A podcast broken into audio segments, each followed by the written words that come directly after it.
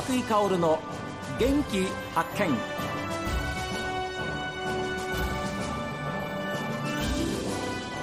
こんにちは和井薫です。和井薫の元気発見。この番組は私が発見した北海道の元気な人と出会っていただきます。今週はたぬき工事を盛り上げるために力を注いでいらっしゃいます。株式会社タニーの中村俊さんにお話を伺っています。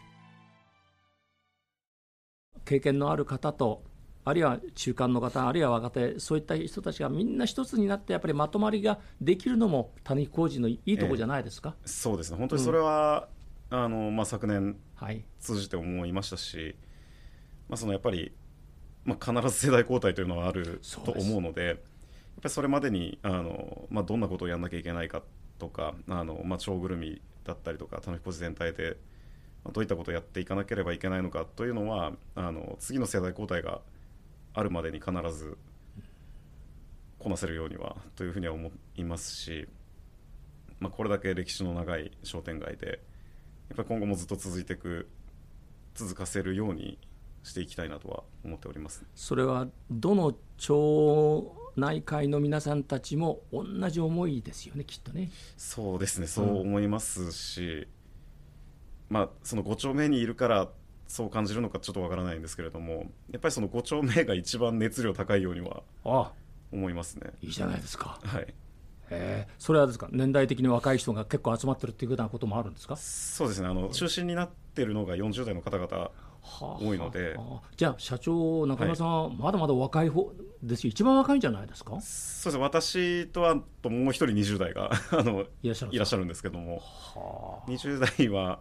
5丁目2人だけですねでも。あでもこれからはそういう人たちのアイデアであり発想でありね、ええ、そういったことがやっぱり必要とされるわけですもんね。そうですね、えー、もちろんあのお年を召したあの方たちはそれなりにご自分の時代を作り上げてきたと思いますけれどもやっぱりだんだんだんだんやっぱり時代の流れって変わってきますもんね。えー、それに乗り遅れないようにあの谷工事っていうのをこう発展させて人の流れをきちんと確保していかなくちゃいけないっていうことは皆さん分かってるわけですからそうです、ね、そのために何をするかっていうことですよねでもやっぱり若い人の力っていうか大事なことですよ。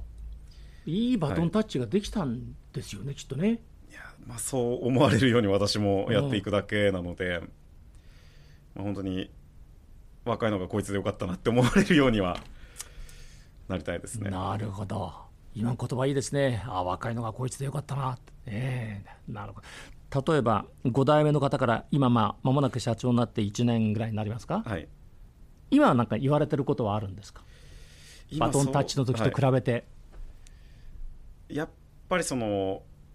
まあ、今のうちの会社としてもあの、まあ、進んでいく方向というのが、まあ、かなりはっきりはしてきたので、まあ、そういった、まあ、一応今あのまだ取締役ではあのいていただいているのででただちょっと在住が道内じゃないので、まあそのまあ、ただご実家が札幌ですので帰ってきたあの時には、まあ、いろいろお話しして、まあ、今こうなってるああなってるっていうような話はして。逆に今の方が結構心開いてくれてるような感じはありますね。あやっぱりおそらくあ託して任せてよかったな任せたぞっていうことからあ任せてよかったなっていうふうにきっと思われてるんですよ。えー、まあ、そうだといいんですけどね。ねえ、はい、もちろんご苦労あるし社長でも先は長いですよ。今28だったら、えー、もう先は長い、えー、まだまだ。これからですもんね。ねはい、えー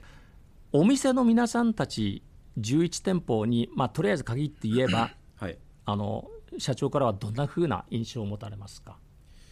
そうですね。あの私が、まあ、その株式会社他人に関わる、はい、ずっと前から、うん、あの出店してらっしゃる方々ももちろんいますので、まあ、その本当にいろんな思いが詰まってる11店舗なんだなっていう印象はありますし。まあ、ただやっぱり今後、まあ、その例えば今の形になって15年経つんですけれどもその時のたぬき工事とあとまあコロナを挟んで、まあ、その前後でも当然違いますし、まあ、今は本当にもう人が、まあ、この数年で言ったらマックスに多いような状態ですので、まあ、その時に合わせたその受け入れ体制というのが必ずあるはずなので、まあ、そういったところはそのまあ、やっぱり今までがこうだったからっていうようなあのこともたまにあのおっしゃられるところはあるんですけれどもやっぱりそこは11店舗の一つ、うん。あの集合体としてあのやっていかなければいけないなっていうふうには思います。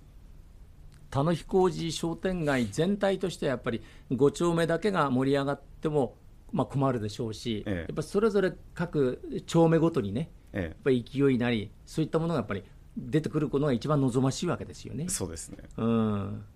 僕は昔あの、うん映画館あってええ。やっぱりあのそういうものがあると活気づきますよね。そうですね、ええ。ですしやっぱりその頃って映画館比較的その小さい映画館っていうのがあかなりたくさんあったような時代はい、そういう時代ですね。ですよねえ。例えばワンシアターツーシアターしかないようなはい映画館しかなかったような時代から、あのシネコンが日本に入り始めて、えはいはい。その時代に変わっていった頃がちょうどあの祖父の時代でしたので本当によくその話は聞いていまして、あそうですか、はい、やっええ。えぱり祖父が、まあ、そうですねもう映画人であったのでえ？本当にえあ。東宝プラザっていう名前で。東宝プラザ、は、はいいはいはい。やっていましたので。ええそうかそうか、それだったらやっぱり人一倍はまたいろんな意味での愛着がありますもんね。そうですね。うん。この名刺を見ましたらね、はい。あのこのロゴは、えー、とその谷のあの T の横にある、はい、あ。えー、と左左側ですね、はいはい、左側が私がたまたまぐちゃぐちゃ書いてる時にできた T のロゴでで右側の黄色いロゴがフィルムのフィルムですよね。はい。昔のね映画館にもじーっと回ってました。あのフィルムを巻くはい。リールっていうかね。そうですね。いや。昔ながらのいやいやこれなんかちょっと意識して。いやこれちょあの大事にしますこの名刺。ありがとうございます、いやほんだこういう思いですよね。昔のい。いものを残しながら、ええ。えーさらに新しく発見を見出していこうっていう思いですよね、そうですね。そのフィルムのロゴにしようと思ったのも、あの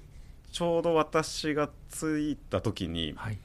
あの、まあ、事務所いろいろ整理してたらやっぱりそのフィルムが入ってた缶とか、うん。そういうのが結構ビルから出てきて出てきた。はい、あこれはちょっとロゴに入れないとダメだなっていうふうに思大って。きい缶ですよね。そうです。えもうこれぐらいの20センチぐらいのものから、はいはいええ。もう本当に5 6 0センチぐらいのものまでありましたので。いや昔の映画館ってのは本当に客席から見えましたもん。こう回ってるフィルムがね。回ってるう映画館ね。うん。ああだからそのアイデア一つとってもなんかすごくあの中村社長の思いが伝わってきます、はい。ええ。どうなんでしょうか。150年にわたって市民にこう親しまれてきたはい。この田野飛工事です、はい中村社長からご覧になりまして魅力って何ですか？まあやっぱり魅力、まあ、ややっぱり一番はいろんなお店が混在しているというところとあと、まあ、天気に左右されないというところがやっぱりそこの2つがやっぱり一番大きいのかなっていうふうには思っていまして例えばその最近その種工事ってアーケードに一部あの重機出していいっていうようなあの制度とかがあるのではいでそこで夏とかやっぱり外にテーブル出してあの飲食してるあの飲食店かなりたくさんあるので、ねはい、しかもやっぱりその気温が高いけど雨が降ってるとかっていう時って例えばビアガーデンだったらちょっとやばいなっていうとかあの時も、まあ、アーケード内でしたらうん。屋根もついてますし、そういったことを気にすることなく短い夏外で飲食できるっていうのが、まあ、かなり魅力ではあるなというふうには思います。しかも夜遅くまで結構やっててくれるえですよね。え、そうですね、ええ。ですから仕事が遅くなっても本当にあそこに行ったらなんかみんなな仲間のような感じでええ。外で楽しめる時間空間があるってことは非常にいいことですよね。そうですね。やっぱりええ。そこ、やっぱりうちとしてもあの、まあ、とりあえず行けばどうにかなるっていうふうにはいはい。思われるような施設になることをやっぱり今後目指していく方向ですね。とりあえず行ってみようや。っていうね、うん、そういう思いですよね。そうですね。ああ。昔の良き時代もあり、はい。えーで今の若者向けの時代もあるっていうええ。両方を兼ね備えた場所ってのはなかなかないと思うんですよ。そうですね。本当にもうそこに絞って言えば種工事ぐらいじゃないのかなっていうふうには思いますね。最新のものから昔のものまであってっていうような、そうですよね。はい。でそこにまたあの入りやすいようにホテルもできたりして、えいろんな意味で本当に人をこう巻き込むっていうか引き込む。えはい。そういうあのゾーンですよね。ええ。田野工事は、そうですね、えー今後どういうふうにしていきたいっていうふうに思われますか？まあ、今後、まあ、ちょうどあの札幌駅の方もあの駅ビルなくあのエストの方がなくなったりっていうのがありましたしやっぱり人があの南下してくることは予測できるので、まあ、その中でやっぱりどれだけまずはその地元の方々にあの田中工事に定着してもらうかっていうところは、まあ、すごく考えてうちのビルとしても考えてますし田中工事としてもあの考えていかなければいけないところだと思うんですけれども。まあ、そこがまず一つとあとやっぱり、まあ、インバウンドもかなり多いので、まあ、その常にそのたくさんの人がいらっしゃってもあの常にきっちり受け入れられるようなあのそんな場所になるということが、まあ、望ましいなとは思いますね。ですよね。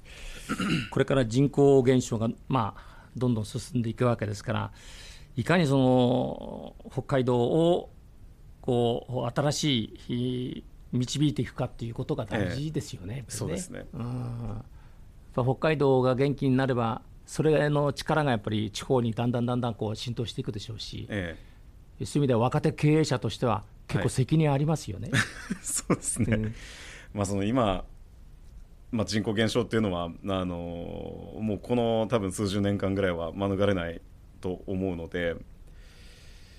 まあ、ただやっぱり時代は進んでいきますし、あの進み続けなければいけないので、まあやっぱりまずはあの、